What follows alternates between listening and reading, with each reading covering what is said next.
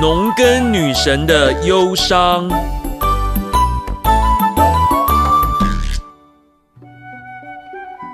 今天强哥要来说说希腊神话里的地府之神和农耕女神之间的故事。地府之神海蒂斯，他是那个地狱的统治者，也就是鬼王吧。虽然他是众神之王宙斯的弟弟，但是他冷酷无情，不受欢迎。在他统治的地狱王国里面呢，没有光明，只有终年的阴暗与寒冷。你一定觉得很奇怪，这样一位黑暗世界的统治者，怎么会跟充满生机的农耕女神蒂米特扯上什么关系呢？本来啊，这两位天神是不相干的，但是后来发生了一件事，让人们每次听到这个鬼王的时候，不得不也就会讲到农耕女神。发生什么事呢？简单的来说，就是这个鬼王啊，抢走了农耕女神的女儿，当做太太。嘿，我天哪，怎么会这样呢？哎呀，这怪来怪去，又要怪那个调皮的天神，你知道谁吗？没错，爱神丘比特。事情是这样的，有一天，这鬼王啊，就驾着马车从阴间呢，跑到地面上来了。这丘比特一看见，嘿嘿，哎，调皮了，他忍不住就朝他射了一箭，咻，哎呀，看看会发生什么事。这个时候，农耕女神的爱女啊，她的女儿啊，贝尔西凤正好在旁边采花。她年轻貌美，非常漂亮，花样年华的少女嘛。这中了箭的鬼王一看到这么漂亮的美人呢，啊，冰冷的心。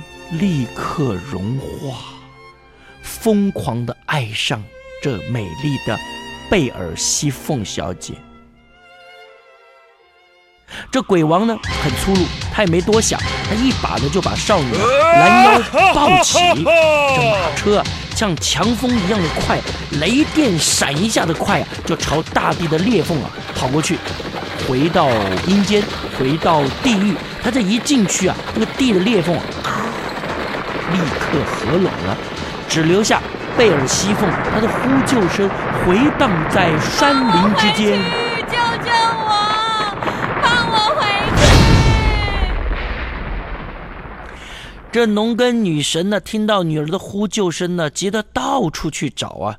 但是她找遍了高山深谷，就是见不到她女儿的踪影。最后，太阳神忍不住了啊，就跟她说：“到底怎么回事？” 知道这种可怕事情的农耕女神，她非常伤心。她的女儿被鬼王抓走了，她呀，流着眼泪离开了众神居住的奥林帕斯山，失魂落魄的在世界各地流浪。她再也不管大地的农作物生长了，她是农耕女神呢，她都不管了。所以了，种子不再发芽，作物呢不再生长，每天都吹着寒风。大地上啊，什么东西都长不出来，那人呢就倒霉了。众神之王宙斯他没想到，哎，这件事情对蒂米特这农耕女神有这么大的打击吗？他觉得还好嘛。虽然海蒂斯他统治的这个地狱王国比较不可爱，嗯，小朋友都不喜欢去，但是哎，怎么说这海蒂斯他也是个天神呢？更何况海蒂斯还是他的兄弟呢？这众神之王宙斯就派了很多天神去告诉这个蒂米特：“哎，你是农耕女神呐，你要振作起来呀，不然人类没有东西吃了。”蒂米特呢，理都不理，怎么办呢？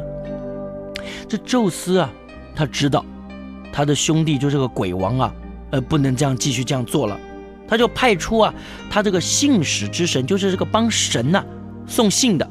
这赫姆斯呢，到这个地府鬼王那去说：“哎，赶快让步，不然呢，人类都没东西吃了。”这鬼王海蒂斯呢，一听到说：“哎呀，他的哥哥要他把他的好太太送回人间呢，心情当然不太好。可是呢，贝尔西凤，也就是农耕女神的女儿，当然高兴了，笑得好开心啊。这个时候。这鬼王海蒂斯呢，他就想了一个招，他想啊，哎，怎么办呢？他在赫姆斯，就是这个邮差呀，要带着贝尔西凤回家之前呢，他就说：“哎，贝尔西凤，哎，吃吃亲爱的贝尔吃吃这个西凤，呃，这是什么东西啊？在你临走以前，哦，这是我们请你享用这些我特别好为你准备的点好东西心吧。于是谢谢贝尔。西凤啊，他想反正要回家了嘛，他就吃了第一口食物石榴籽。糟糕，因为在这地府里面有一个谁都不能打破的规则，那就是只要吃了地府的食物，就必须再回来。啊，完蛋！于是。贝尔西凤虽然重返母亲的怀抱，但是每年要有四个月的时间，她必须再回到阴间陪伴丈夫。从那个时候开始，蒂米特与贝尔西凤母女相聚的时候，大地欣欣向荣，鸟语花香。嗯，没错，那就是春天。但是当贝尔西凤回到阴间，寒风又侵袭大地，代表着蒂米特。他的妈妈的忧伤，那就是冬天。